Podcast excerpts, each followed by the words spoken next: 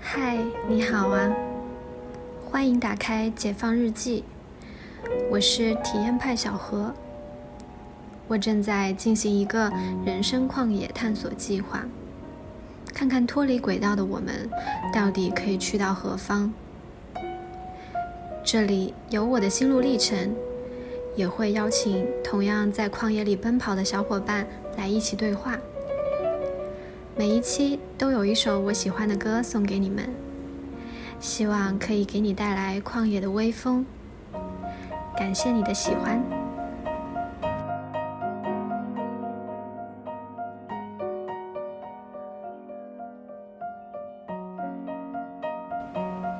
Hello，我是小何，今天是我的 solo。昨晚小小盘算了一下，在这个不到两个月的夏天里。可真的做了不少事。首先，我的减肥计划终于卓有成效，把疫情肥减得七七八八，现在达到了一个我自己比较满意的水平，并且趁热打铁，为了纪念在香港第七年和即将迎来的三十岁，拍了一组大型写真，非常满意。这个夏天，我还开始了自己的播客，也因此。做这件事情，交到了很多新朋友。其他呢，还有两件很神奇的事。第一就是我不会游泳，但是我今年跳了海。第二就是，作为拿了十年驾照都没有开过车的本本族，我现在可以开着 A 一八六在 PS 五里面拿第一，而且不是偶尔的，是每一次都可以的那种哦。感觉拓宽了我不少的人生领域。所以很想拿出来和大家一起分享一下。先说说我这个不会游泳的旱鸭子是怎么跳海的吧。香港的夏天，水上运动是非常丰富的，游艇、帆船、海钓、夜钓、皮划艇、微波冲浪，你想到的应有尽有。游艇的船趴可能都是算入门级的，你可以约上十几二十个朋友。租上一条游艇，租个船长，就可以在海中央游上半天。升级的款还可以加滑梯、加泳池、加香蕉船。疫情之前，我每年可能都会跟朋友出一次海，但因为不会游泳，所以从来没下过水。嗯，就在船上拍拍照、唱唱 K，躺在甲板上吹吹风，也很舒服。但是一直没有下水，其实，嗯，是我心里小小的缺憾，总觉得都出海了，不下一次吗？今年正好有好朋友生日，组织了船趴。可能是因为不久之后就会暂时离开香港，也可能是受到上一期嘉宾开开的关于勇气的启发，要勇于去尝试。于是我就想着，就是这次了。我要下海。这次呢是高配版，我们的船趴是有滑梯和泳池的。滑梯呢是直接从游艇的顶层滑下，直接冲到海里，垂直高度大概有七八九米。不会游泳，甚至对水有点恐惧的小何，虽然不知道冲下去之后要怎么办，但很想冲一下，就是想体验。冲一下，去做一下的那种感觉。毕竟我是体验派小何嘛。不过这边要安全提示一下，本人还是非常谨慎的。我是先在游泳池里试了水，观察了下同行的伙伴，发现有几个朋友都是如鱼得水的在海里游泳的。因为在泳池跟海里游泳其实也会不太一样，并且滑梯呢。也有人已经试过水，就是小陈本人。小陈在滑梯刚充上气的时候，就直接一个鲤鱼打挺就飞了下去。我也观察了一下，在我落水区域的附近已经有浮条，那下去的时候至少我可以扯到一根，或者是别人给我一根。这样确认了安全的环境之下呢，我才开始冲的。所以爸爸妈妈如果听到，请不要紧张，我是个负责任的成年人。我是在大多数人都在观望的时候，就坐上了扶梯。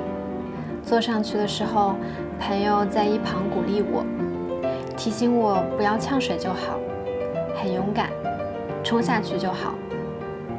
但其实，因为我坐上去看到的是扶梯，所以对高高度的感觉是比较弱的，心里更多的是兴奋。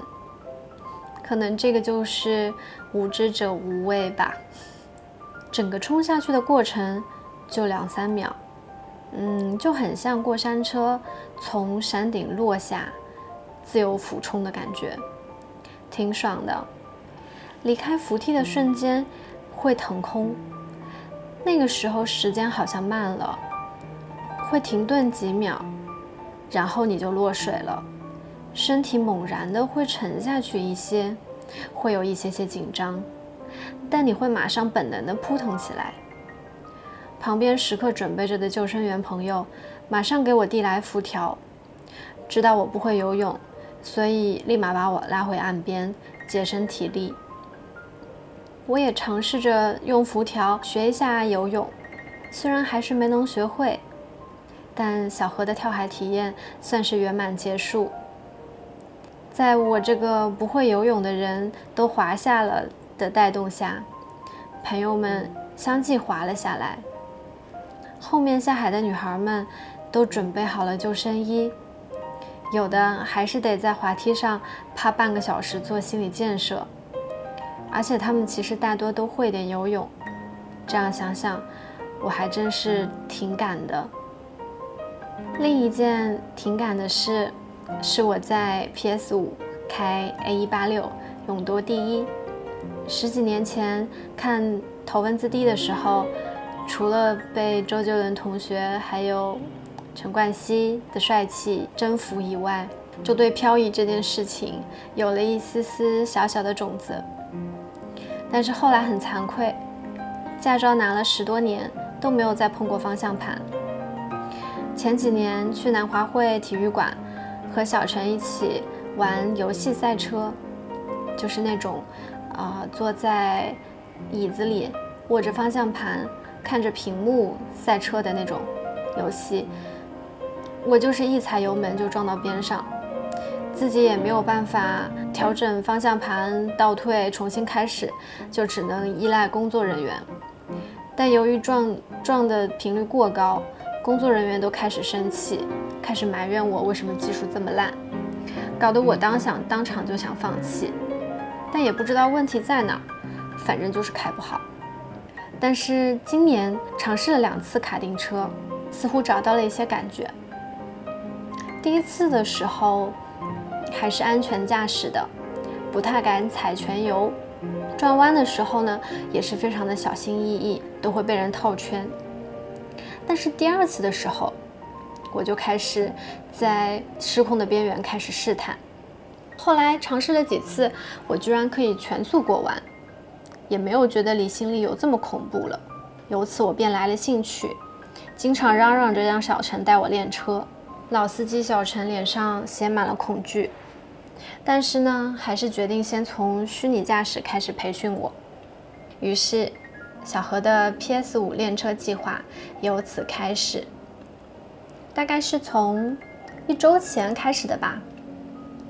第一次在 PS 五上开车的时候，就就像我第一次在体育馆玩赛车一样，过弯就飞，也完全听不懂小陈关于怎么样外道进弯、找 X 点的复杂理论，只能自己不断的去撞，不断的去尝试，不断的去找到自己的问题所在。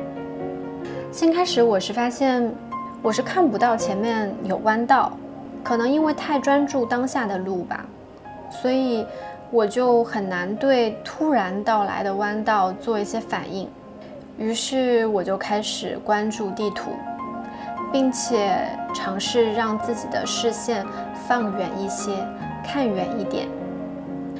后来我又发现，因为我特别想要在比赛中赢，所以呢，我一直都踩实了油门。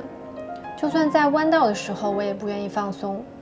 后来呢，我就慢慢尝试油门加转向，先刹车后转向，或者是刹车加转向不同的搭配。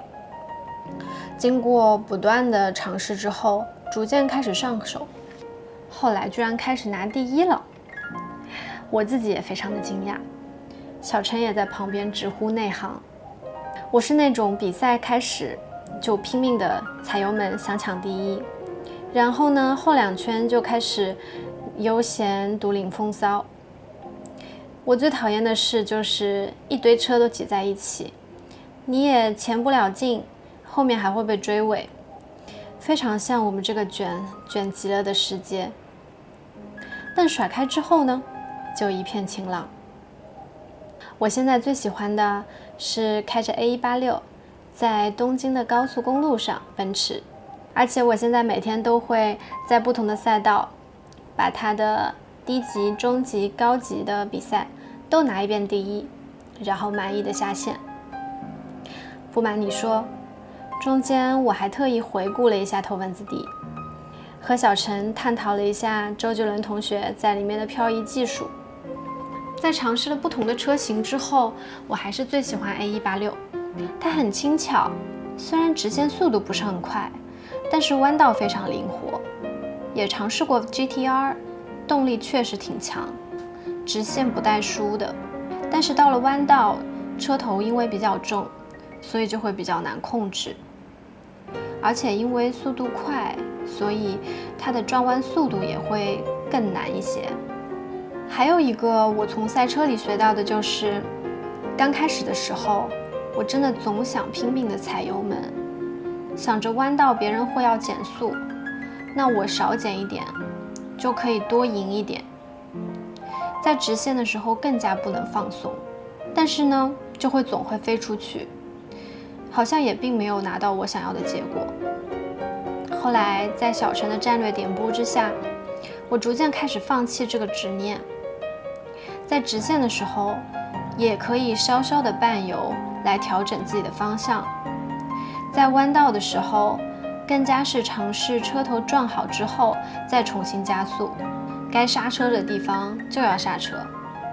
后来发现这样速度也慢不了多少，在后面总有机会是可以赶上的。我就觉得，人生如果其实总是全速的话，很容易破碎。其实人生还有放油门、转向、半速、刹车的选项啊，慢一点还是会有赶上的机会的。但如果撞车的话，就很难再次启程博得头筹了。哎，我这个体验派小何，总是可以在生活中一些小事情总结到一些很鸡汤的规律，希望你不要介意。鸡汤小何真的在这个夏天的突破和探索里收获了不少，希望以后有更多的经历可以跟大家一起分享。那么今天先到这里，既然都提到了头文字 D，那必须再把漂移拿出来听一听。十几年之后再看头文字 D，其实会有不一样的感受。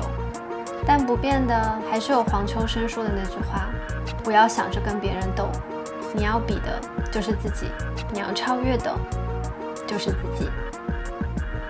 希望你会喜欢，我是体验派小何，关注我哦，拜拜。